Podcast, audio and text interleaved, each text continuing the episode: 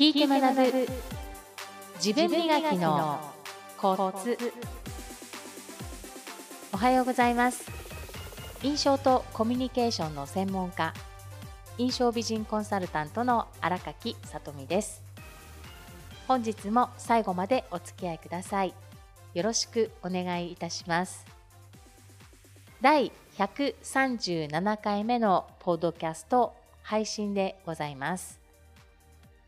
今回のお話は、ポッドキャスト配信前日12月4日、娘が通う中学校で講話が開催されまして、保護者参加も OK でしたので行ってまいりました。なぜ行こうと思ったか。一番のきっかけは、私が彼の生き方はかっこいいって思っているリック・スタントンさん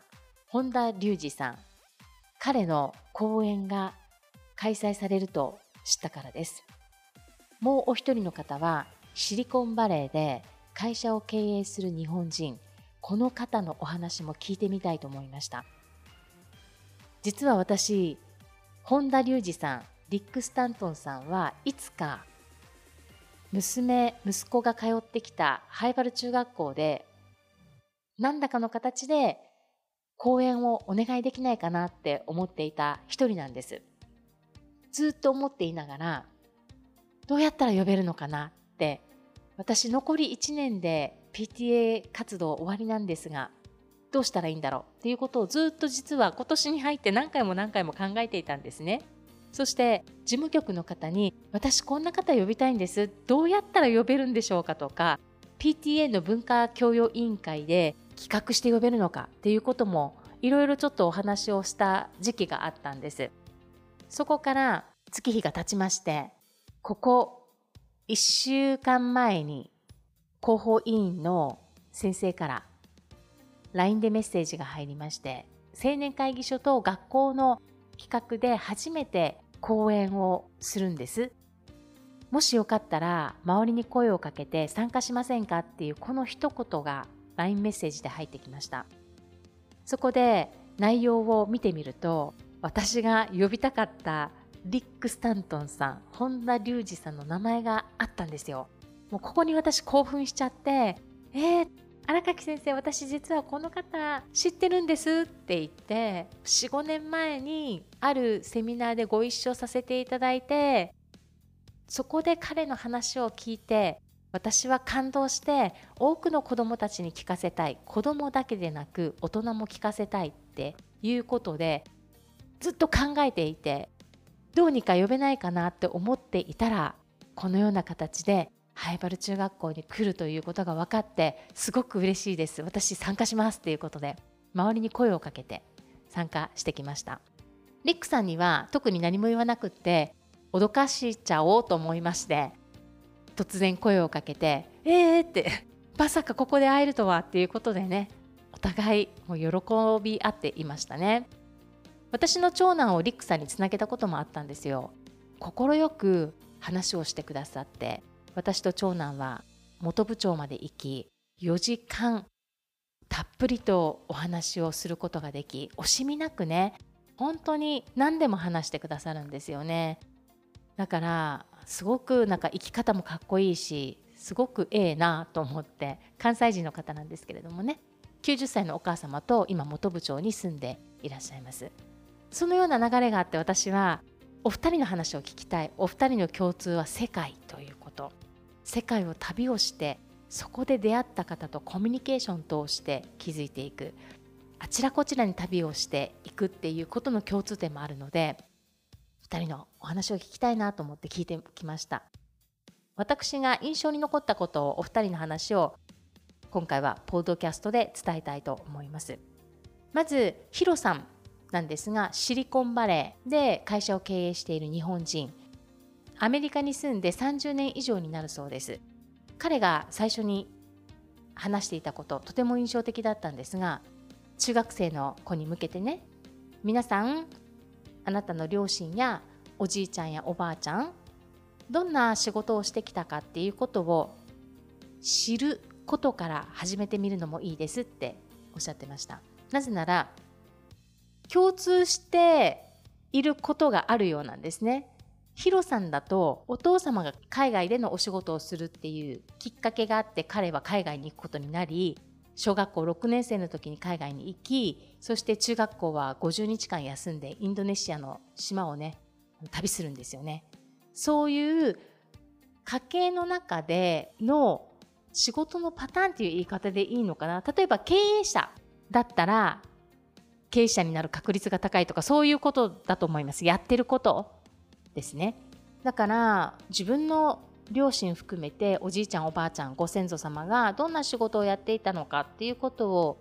考えて聞いてみるっていうこともお勧めしますってお話をされてましたね。そして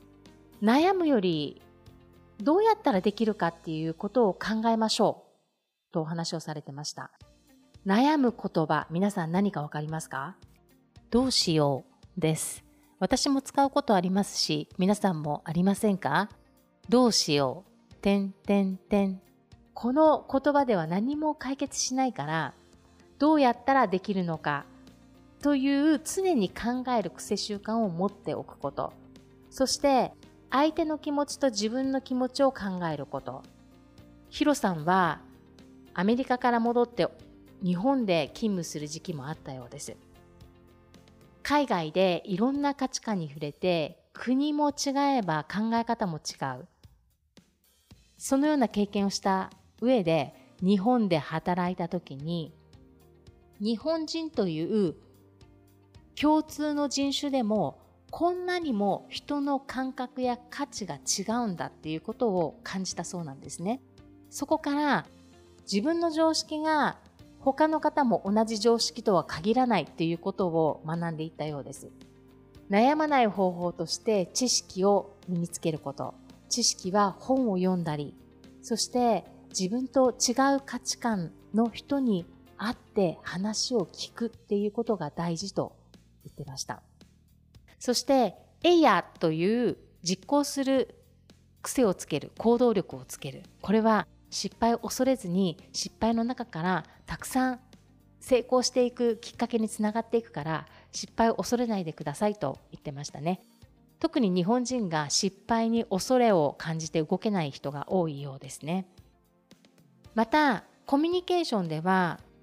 人の話を聞くということもとっても大切と言ってました。いろんな考えの人と交流をしよう。そして知ることが重要。それから自分のことを発言することが大事。積極的に発言をしていくっていうことがものすごく重要と言われてました。シリコンバレーの情報って私もあまりよくわからなかったんですがシリコンバレーは地域の名前じゃないですよってあるメディアがつけた名前であってシリコンバレーではなぜ多くのビジネスが出るのかその理由は集まっている人たち4割がアメリカ人、6割が外国人、多種多様の考え方や価値観を持った人たちが集まるからだそうです。そしてシリコンバレーは特許ランキング1位。そこで夢に対してお金を入れてくれる投資家がいる。投資家の全体の50%がシリコンバレーに投資をしている人が多いということでお話をされてましたね。そしてアメリカでは年間1800ほどの新しい会社が生まれるが7割は潰れるそうですだから新しいこと立ち上げて失敗してもまた次にっていうような精神性を持った人たちが多いということでしょうねきっとね考え方がとっても大事ですよって話してました。最後にね皆さん世界の常識って何だと思いますか？っていう質問をしてました。えなんだろう世界の常識？ヒロさん曰くそんなのないですって言ってましたね。みんなそれぞれの常識があってそれをお互い理解することが大事っていうことでお話をされてました。もっともっと伝えたいことはあるんですが何らかの形で皆さんねいろんな方のなんかタイミングでねあ私に必要ないわって聞かないんじゃなくて何かのタイミングでこういった流れって絶対あると思うのでキャッチできる自分になるといいかなと思います。そして2人目にリックさん。絵本の作家リック・スタントンさん。彼はまた会場をね笑わせてくれまして本当にたくさんのご自身の人生の経験をお話ししてくださって子どもたちからもいろいろと質問が出てましたね。彼はこんなこと話してました。人生はたった10回の壮大なイベント。これは10年に一度これだけは絶対叶えたいっていうことを決めることが大事とかね。あと時間をどう使うかで未来が決まる。本気の挨拶とお礼は人生を変える。など彼のこれまでの人生を変えてきたこと。一番強くお話ししてたのは人間関係コミュニケーションがどれだけ取れるかっていうことが人間力なんですって言ってましたね。成功なんて僕は成功という言葉は好きではありませんって言ってました。成功って人によって定義が違う。お金持ちでも人間関係が良くなく家族も離れていきお金があっても不幸な人を私はいっぱい見てきたんですって話してましたね。彼は笑わない家庭で育ち15歳で家を出て働くという母親を助けるためにね働いていくっていうことを15歳からやっていくんですがその中でいろんな大人と出会って経験をされていったそうです。人と目を合わせることが大嫌いだった自分が大阪のおばちゃんに目を合わせないっていうことはどういうことやみたいな感じでね怒られながら。でそれを素直に聞いて結局自分が悪いんだっていうことを気づかされていくんですよね。自分で気づいていくんです。そこからどうしたらいいかっていうことで目を合わせて挨拶をするようにしたりっていうことを一つ一つ実践されてきて。そして学生の時に夢リストっていうものを作ったそうです。これは絶対に叶えたいこと。夢リストを書いて夢リストと To Do リストは違いますよってお話ししてました。本当に自分の人生においてやり遂げたいことそういったことを書いてそのためにリックさんは二十歳の時に資金と体力と世界の情勢を知ることを決めたそうです。30歳という若さでリタイアするために何をやったらいいのか。体力がないといけないし資金がないと何もできないしそして世界の情勢がわからないと何もできない。この3つを徹底してやっていったそうです。そして行きたいところ例えば北極に行くとか南極に行くっていうことも全て叶えているんですね。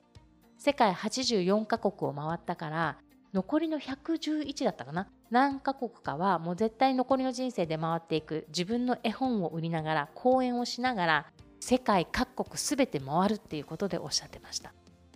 お二人世界というキーワードで共通点がありそして決めたことをやっていくコミュニケーションが大事っていうことをお話しされてました。世界に行ったからこの人がすごいっていうことでもなくみんな一人一人世界に行く人それから日本の中でやっていく人いろんなパターンがあると思うんですがコミュニケーションや人間関係人間力を磨いていくっていうことは世界で活躍する方そして日本も含めて全てこれは共通点だなっていうことを私は感じています。だから皆さん自分がどんなことを人生で成し遂げたいのかやっていきたいのかっていうことをしっかりね自分と向き合って他人と比べるということではなくいろんな場所でいろんな国でいろんな環境で学んできた方気づいてきた方のお話を聞いて自分自身で学びを見いだす自分の人生と重ね合わせて足りなかったところなんだろうっていうことを考えて学びを見いだすことができるので本当にいろんな価値観の方と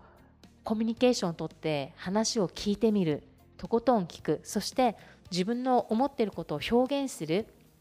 発言するっていうこともアクティブにどんどんやって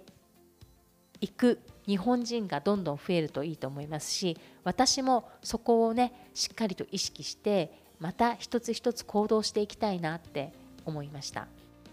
ヒロさんが最後に学生たちにこの言葉覚えていてって言った言葉が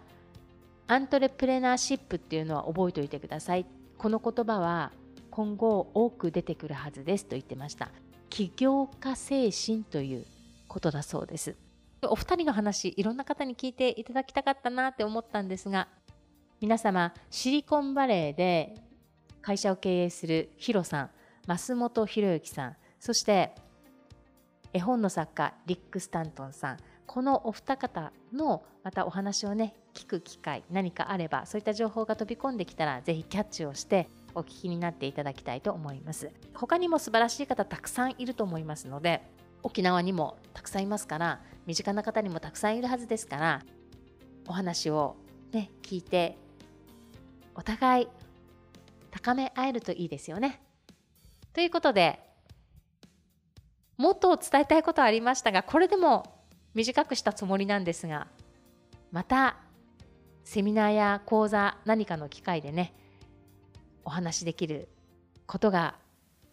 あればやっていきたいと思います。もう記憶にはもうしっかり残ってますから。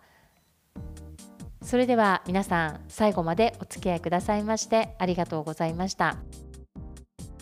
今週もニコニコ笑顔でハッピーウィークをお過ごしください。皆さんのもとに素敵な出来事がたくさん舞い込んできますよう心から祈りましてポッドキャストの配信を終了します。最後までお付き合いくださいましてありがとうございました。